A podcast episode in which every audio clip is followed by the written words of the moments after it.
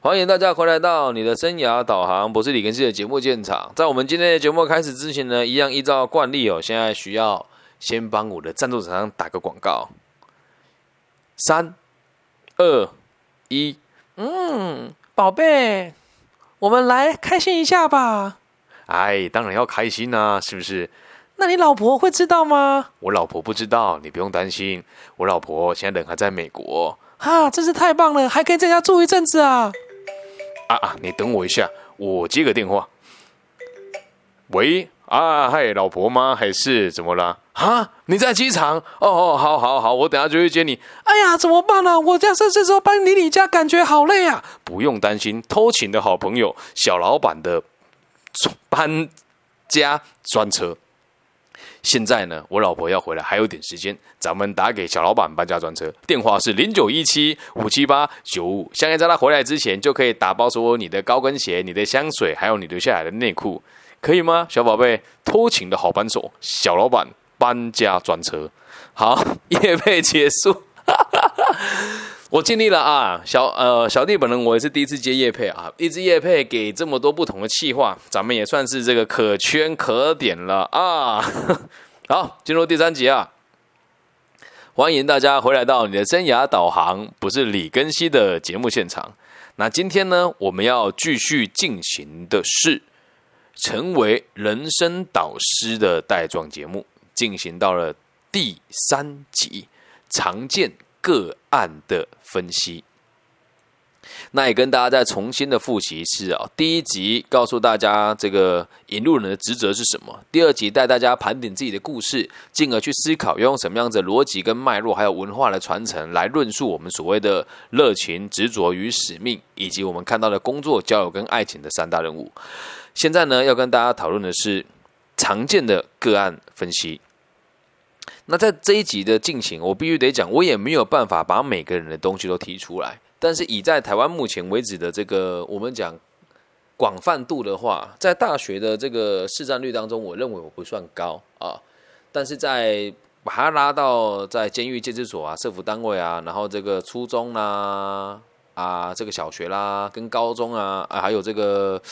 大学端的全部加起来，我的跨度应该是最大的，所以我要提的这个东西哦，就要让大家知道，在我们这个行业里面，跟去引导别人，你最常遇到了几个种类的分野。但这个东西，你说有没有任何的科学根据呢？我必须得讲，就是我个人的经验去做分野的。一定会有人跟我说：“哎呀，你这个没有用，你要个学什么萨摩尔还是萨提耶的什么沟通的分类啊，什么马斯洛人的需求啊？”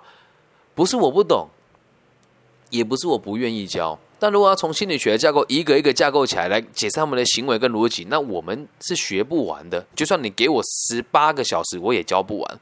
所以我只能跟大家分享，遇到这个状况的时候，我们该怎么去应对它。我把它分成一二三四五五大种类，让大家理解，在这个状况之下，我们该怎么去协助这样子的朋友。第一种叫做迷惘的求职者。什么叫迷惘的求职者？我想找工作，要做什么？我不知道。要赚多少钱？我不知道。以后变成什么样子的人？我不知道。具具体的这种状况对他们来讲是非常困难的。因此，如果我们遇到所谓的迷惘的求职者呢，其实方法相当简单。这时候有人又会问啦：“诶，李李李先生，这个我们今天教的不是大学生的生涯规划吗？你跟我们讲这个事情做什么？”嘿，问的很好。我要让大家知道这些孩子是怎么被捏造出来的，就可以融通我们前面两集的内容，理解吧？会这么迷惘的人，就是因为他的人生没有范本，没有定向，没有规划的方法，因此才会需要我们存在啊。那完全迷惘的这个求职者，是相当简单。你还要花时间去问他说：“哎，你的个性适合做什么吗？”当然不要啊！他的个性如果是这样子的话，就是怯懦、胆怯、懒散、害怕改变。我们不能介入他的课题哦。你不能说：“哎，你这样子怎么会做这种工作啊？”有的人是已经在工作，但他持续在求职哦。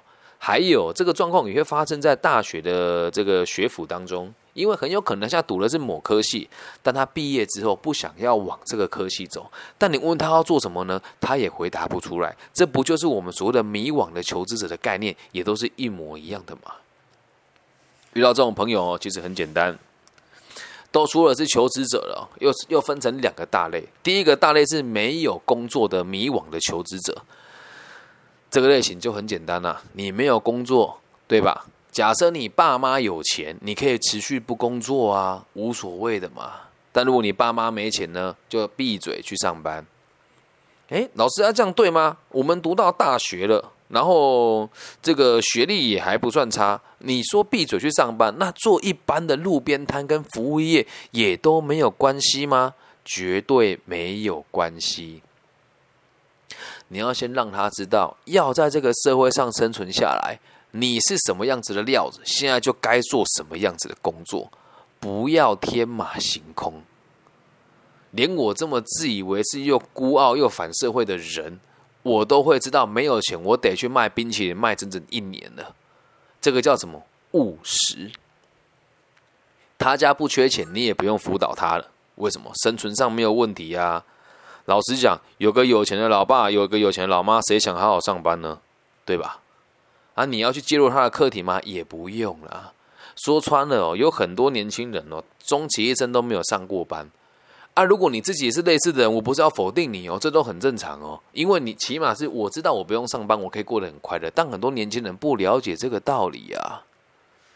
懂吗？所以我们要让他们理解，是你有没有想要工作？所以先让他知道你有没有工作的必要。如果他说他自己迷惘，不上班也可以过生活，你干嘛叫他上班呢？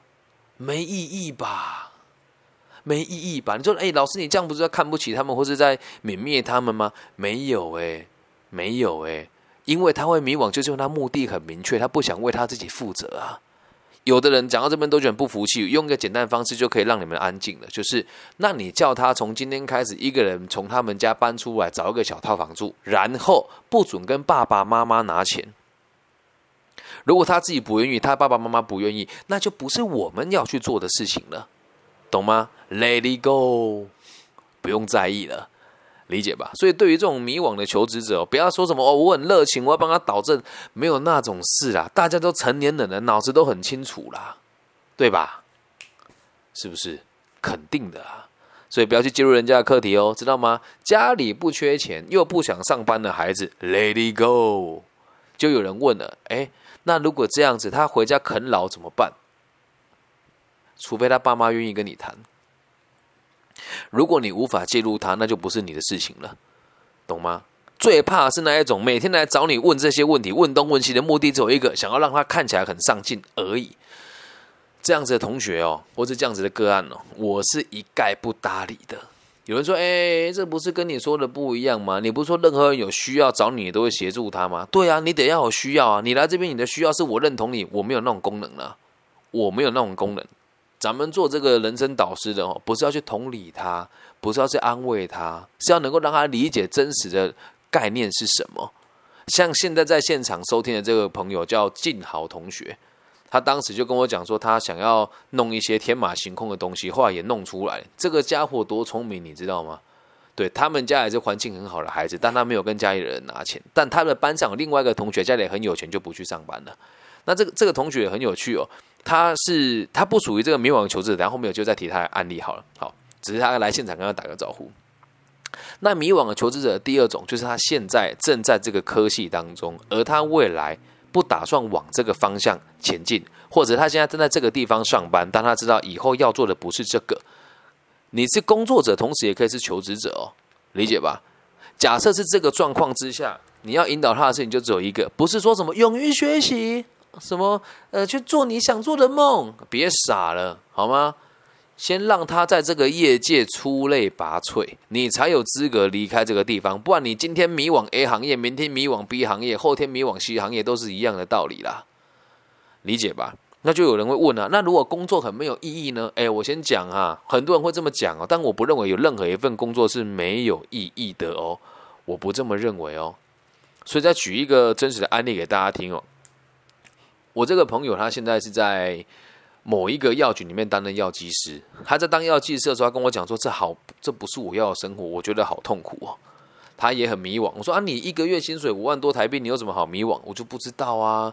但我觉得这样上班，每天包药，然后去跟那些那些爷爷奶奶说：“爷爷奶奶这么要注意啊，吃饱了之后吃三颗，睡前再吃一颗，然后这个东西不能不能跟冰开水一起和着吃，每天教他这件事情一点意义都没有。”一个月薪水五万块，他还是迷惘的求职者啊。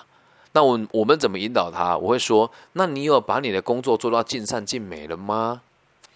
他说有啊，每天都很无聊啊。所以他这个地方达到了巅峰，他想要做下一件要做什么，他不知道。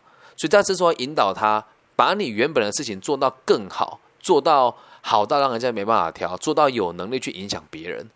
他说他现在有时候在处理这些药方的时候，都比其他的同事还要速度快很多，而且他已经可以从这个已经可以已经可以快速的判断到下一个客人的这样走路的方式，他可能领什么样子的药，甚至在这个工作当中找到他的成就感。但他因为这样就觉得他的。他的工作对社会有贡献吗？也没有。所以接下来下个阶段就是要让他知道，你学的这个科技对社会是有贡献的。他说药其实哪有什么贡献，叫人家吃吃药而已。我说你知不知道，如果说错了，那有多麻烦？那么这个事情不由医生来做，因为拿药给他的人不是你，理解吗？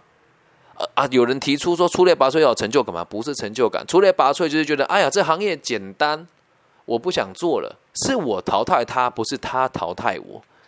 是我淘汰他，不是他他淘汰我，又或者是我理解这份工作的社会价值，我愿意放弃他，这个才叫做出类拔萃，不是在于什么业绩多少啊，领到多少考级，不是这不是这么一回事哦。所以第一个是迷惘的求职者，一定要在这个领域做到最好了，再做下一件事。那你说我这个朋友后来有没有改变呢？如果你原本的工作很有保障，你当然不会轻易离开嘛。所以他后来没有离开，但他在他下班了之后去学习瑜伽，现在一边当药剂师，一边当瑜伽老师啊。懂吗？也正符合最近有一个单位跟我讨论拍型的这个逻辑，这个叫做静态跟动态的斜杠的结合。如果大家有想要听我讲斜杠的话呢，再留言给我，我再讲，再帮大家讲一集哦。这样能够理解吗？第一种是迷惘的求职者，在第二种是具体目标的行动者。就有人会问哦，有具体目标的行动者还需要你引导吗？当然需要啊。当然需要啊！别的案别，我们不举其他的案例。我今天也不讲生涯规划，因为很多人跟我说，感觉我没有专业，其实不是没有专业，是我没有那么多时间给你介绍我的专业。我们讲不动产的这个专业就好了。一个孩子告诉你说：“老师，我想要成为年诶月收入业绩破百万的经纪人，有可能吗？”我说这爱开玩笑，听起来很专业嘛。月月呃，这个月业绩破一百万。难不难？这个词听起来好像很难，其实也还好。每个地方对于这个月业绩定义不一样，所以你要先协助他说啊，听清楚，你的月业绩是你扣掉所有的抽成拿到手上的钱是一百万，还是你拿到所有的这个中介费加起来是一百万，还是你的营业额要超过一百万？你看哦，他有具体的目标，他很愿意行动哦，但他不知道细节是什么啊。小弟本人我知道啊。懂吗？先把它具体出来嘛。接下来他说我要卖房子，第一步是什么？很多人都以为说啊，卖房子就是很认真卖房，那边来看你来看你买房子，菜鸟，菜到不得了，菜鸟，懂吗？所以我现在只举举一个我懂的行业而已哦。啊，如果该做不动产该怎么做？他已经有具体的目标和行动，你就要比他更专业。如果你比他不懂这个行业的话，你最起码要把他转借给懂这个行业的人，理解吧？比如说，今天来人家问你了，说：“哎，这个某某老师，我想要问这个自媒体 p o c k e t 该怎么制作？你肯定不懂的吗？你会听这个节目，就代表你可能也不是很懂啊，对吧？那如果你比我理解，请你给我建议嘛。但就我现在看得到，我身边就得到的人，我应该是排名最前面的。这时候你就可以把他介绍给我，你可以说我不是很清楚，但有一个某某人，他从全台湾的这个最后段的节目到全台湾前十名，那或许他可以协助你来做这件事情。”所以，当他有具体的行目目标要去行动的时候，你不要以为你没事，你要协助他做最有效率的尝试。就有人会说了：“哎呀，那个年轻人哦，犯错之后爬起来才叫成长了。”哎，你讲的都对啊。你儿子犯错的时候，你为什么帮他擦屁股？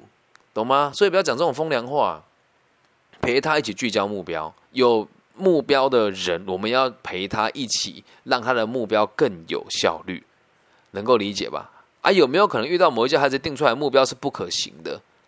如果你有这种想法，就代表你要去修正一下你对于这些年轻人的看法。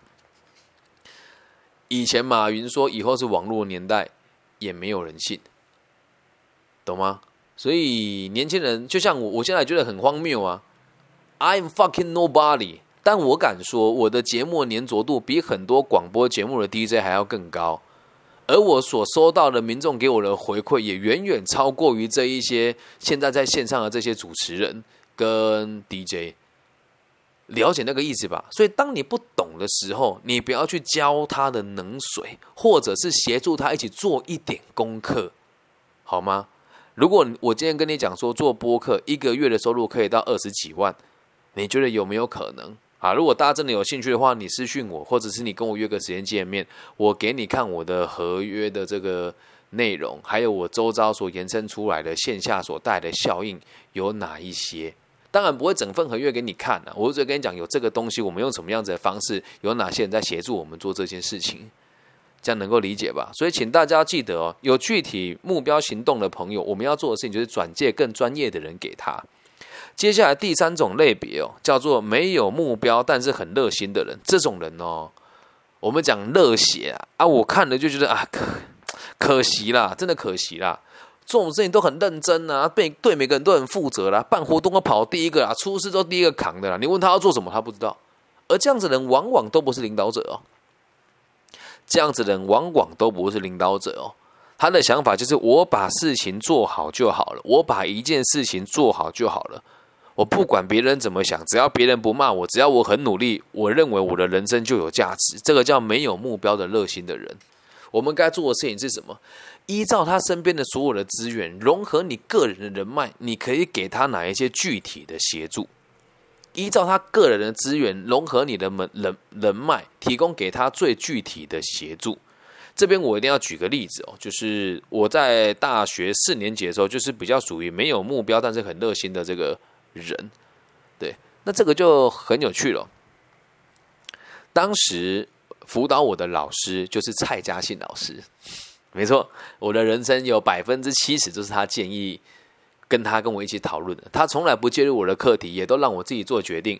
我印象很深刻的是，在我要离开东海大学的时候，他跟李晨老师帮我找了这个金可集团，然后这个另外一间这个音响公司。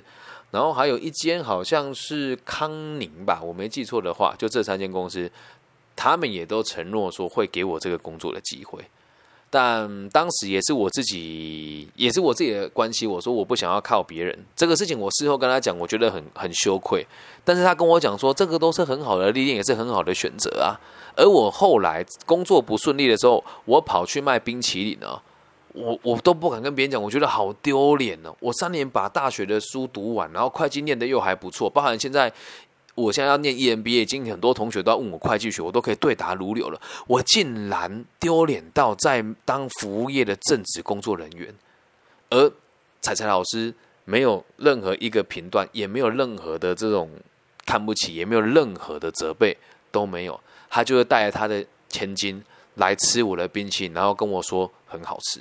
我讲到这边，我真的会掉眼泪，因为我很热心的人，我也有可能不希望别人帮助我。那这个这个案例，我必须得讲哦。我觉得我自己有一半的责任，所以当我们给他们一切的时候，这些人可能也不会珍惜你给他的东西，这都很正常。我刚刚也遇到个这样子的状况啊，我晚上我去吃一个，因为解解禁了嘛，我去吃烧肉。然后看到这个女孩子好认真，在里面内场外场用跑的，每个东西巨细密，每个角落都这样弄得干干净净。当然消费也不便宜了。我问她是做什么的，她说我还是学生，读哪里？她说这个领差科技大学，目前大三准备升大四。那我偶尔也会去他们学校授课，所以我知道她现在在这边打工，就代表她对设计百分之百是没有兴趣的，而且她一定对于专题非常排斥。在台湾的大学要毕业之前哦，你都设计相关的科技都得做专题报告了，然后专题报告都会分组做，然后分组里面的人又良莠不一，所以常常就会有冲突，很浪费时间。然后他就讲说：“对啊，我觉得很浪费时间哦。”然后我就问他了，我说：“那你有没有想过做一点什么规划，或者是毕业之后要做什么？”他说：“嗯，先养活自己吧，目标很具体呢，对吧？可是听起来也是一样哦，先养活自己吧，然后把学贷还完。”这两件事情算是目标吗？你认为算吧？但是在他的意识里面，他不知道这两件事的重要性是什么，所以他也是没有目的而为之啊，理解吗？那他做每一件都很认真哦。然后当下我就跟他讲说：“那你有没有什需要什么协助都可以跟我说。”他选择忽略这件事，他选择忽略这件事。那你说我会不会觉得可惜？行业待久了就不会，这个叫什么课题分离。所以，对于这些没有目标、热心的朋友，很认真工作的朋友，把你最好的资源提供给他，把你认为最客观的建议提供给他，让他自己做抉择，因为他觉得他很有，他很努力在做某件，就是急于证明自己。你又要给他方向，他通常是不会接受。未检就是这个样子。所以我们能做的事情就是提供人脉跟资源给他，他要做什么，我们都支持他。那如果他的个性是比较想要让别人帮他做决定的话，基本上就待在你身边。然后你要有个心理准备，他如果真的是个人才，而公司这个小庙容不下这间大佛的话，你也得送他走。这里我就要再讲个例子，这不是说我们自己说自己是一尊佛啦，哦，应该是任何的做生涯规划老师，或是你是中高阶管理工作者，都要有这个概念哦。当你的员工离你而去的时候，你一定要祝福他。你要理解，要么是委屈的，不把钱给少了；三就是他看你也不顺眼，你看他也不顺眼。但如果是建立在在这些关系之上，你只要让他知道一件事情：是你去哪我都祝福你，你需要什么你随时跟我说，我永远都是关心你的。不管你是当主管还是做生涯规划老师，都是一样，理解吗？所以不要去介入人家的课题哈。至于这个没有目标的热心的工作者，我们该做的事情就是协助他找到更好的目标，给他建议，看他愿不愿意去做，懂吗？好，接下来看到下一个叫做具体目标，但是非常怠惰的人。有具体目标但很怠惰啊。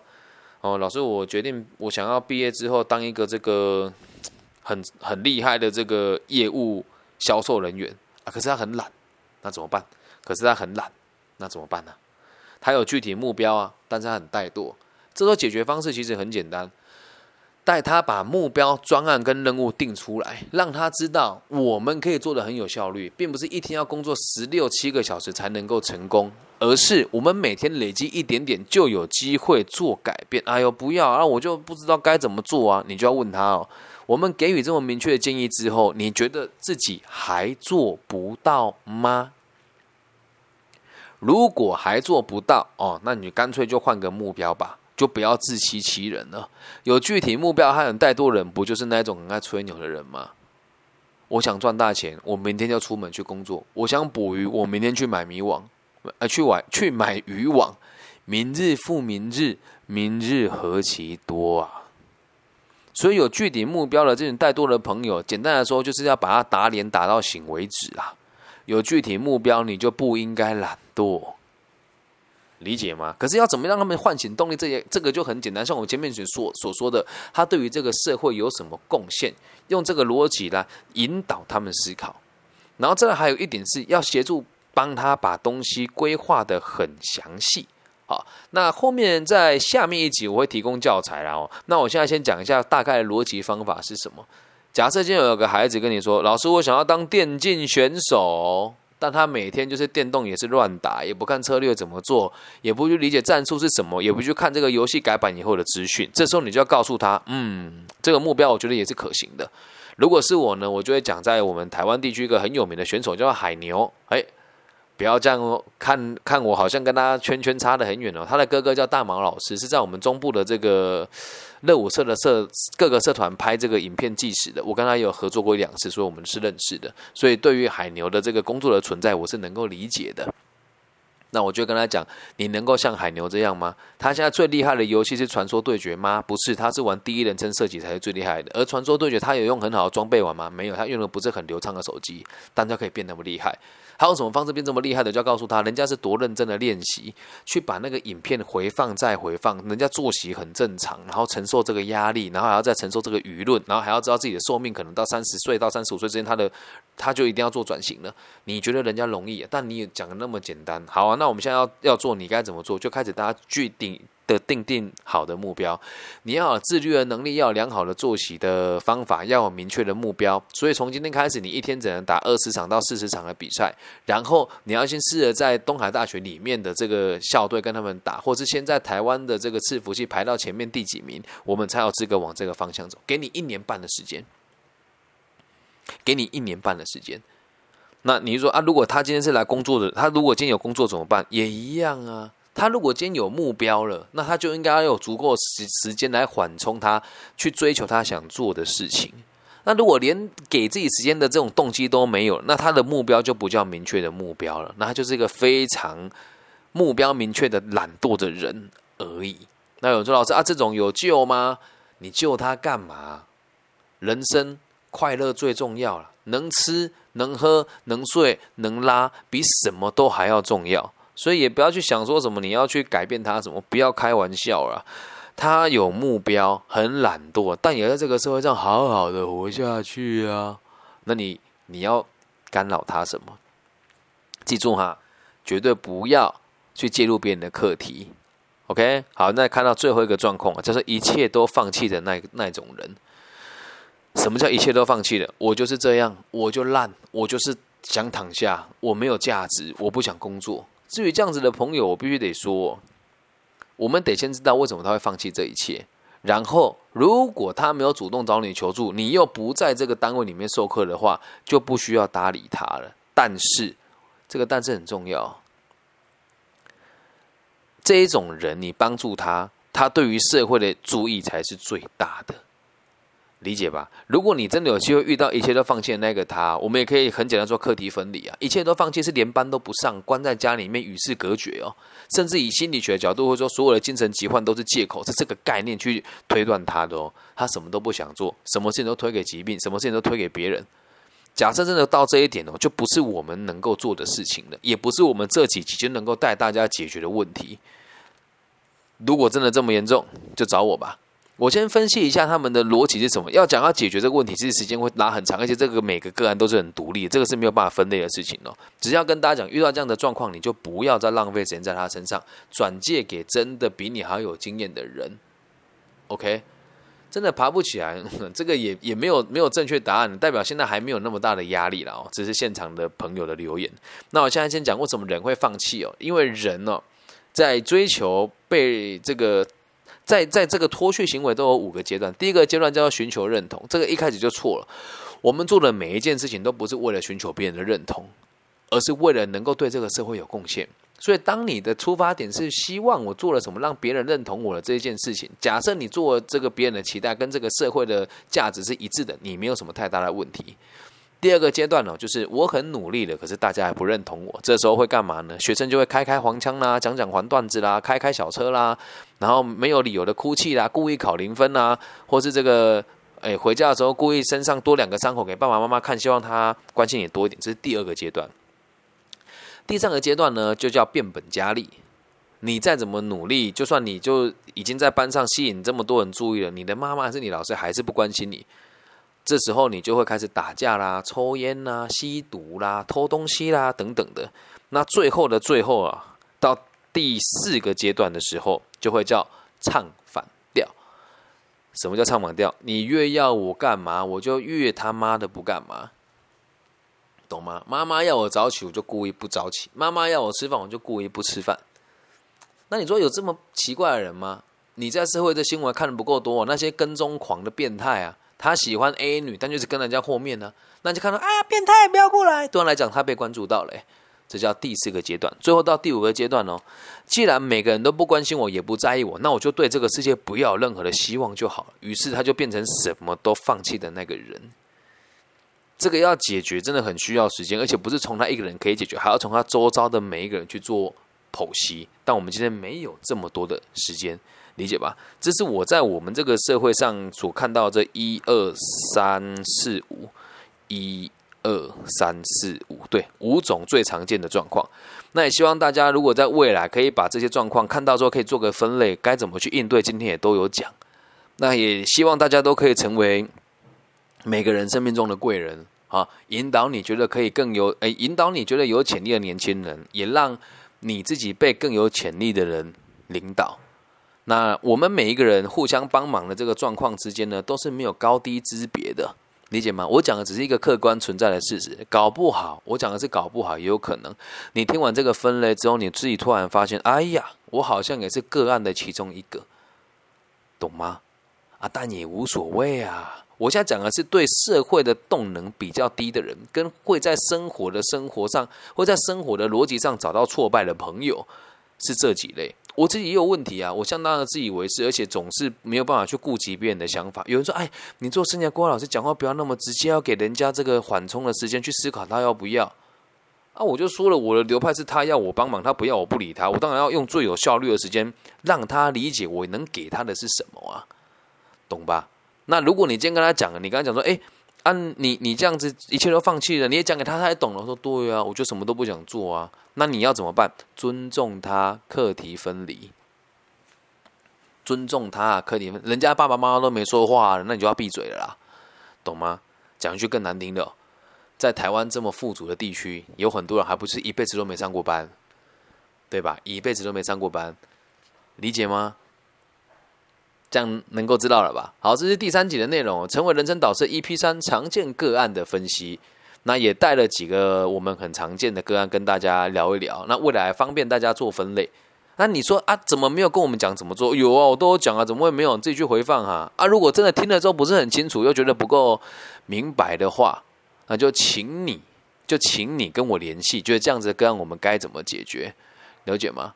好，有的人就讲我就废啊，你就继续废啊啊，本来就是的啊，你很废就继续废啊啊，你觉得你很废，但搞不好你没有很废啊，你还是不是能够吃饭、能够睡觉，还能够在这个社会生存下去，那就不叫废了，懂吗？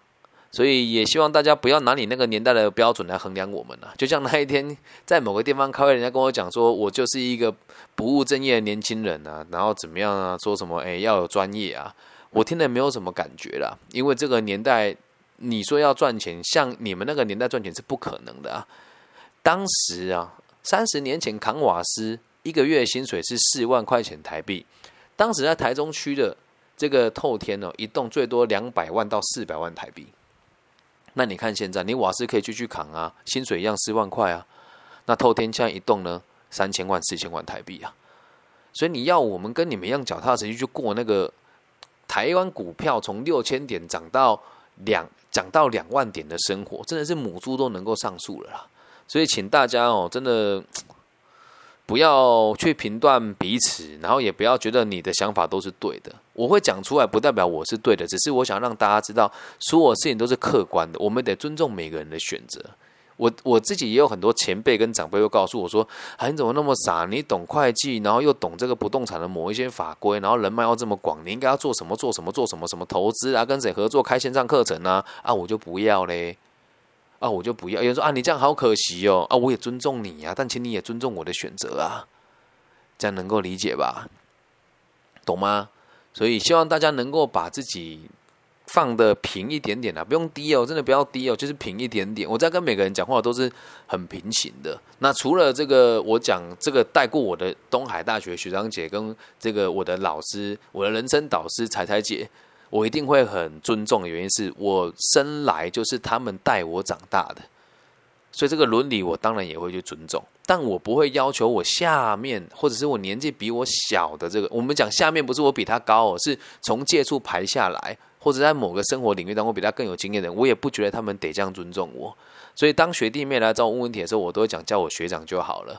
然后也不要说，哎，真的很谢谢，说不用那么客气。哎，学长，不好意思，我可以问你一个问题吗？不用，你就直接问。这样懂吗？好，第三集常见的个案分析，剩下最后两集喽。如果你也喜欢，记得帮我按赞加分享。你是大陆区的朋友，记得在网易云的频道上面帮我分享、留言加按赞。那如果你在那边留言有问题的话呢，我都会做成一集一集刻字化的这个节目送给大家。如果你害羞，就加入我的微信号，我的微信号是 B 五幺五二零零幺。那除了大陆区以外的朋友，你可以用你这个所用的这个搜寻引擎搜寻小弟本人的名字，我叫李庚希，木子李，甲乙丙丁戊己庚辛的庚，王羲之的羲。那找到我的任何的平台留言，我都会回复给大家。OK，那就这样喽，我们下一期再见，爱你们，拜。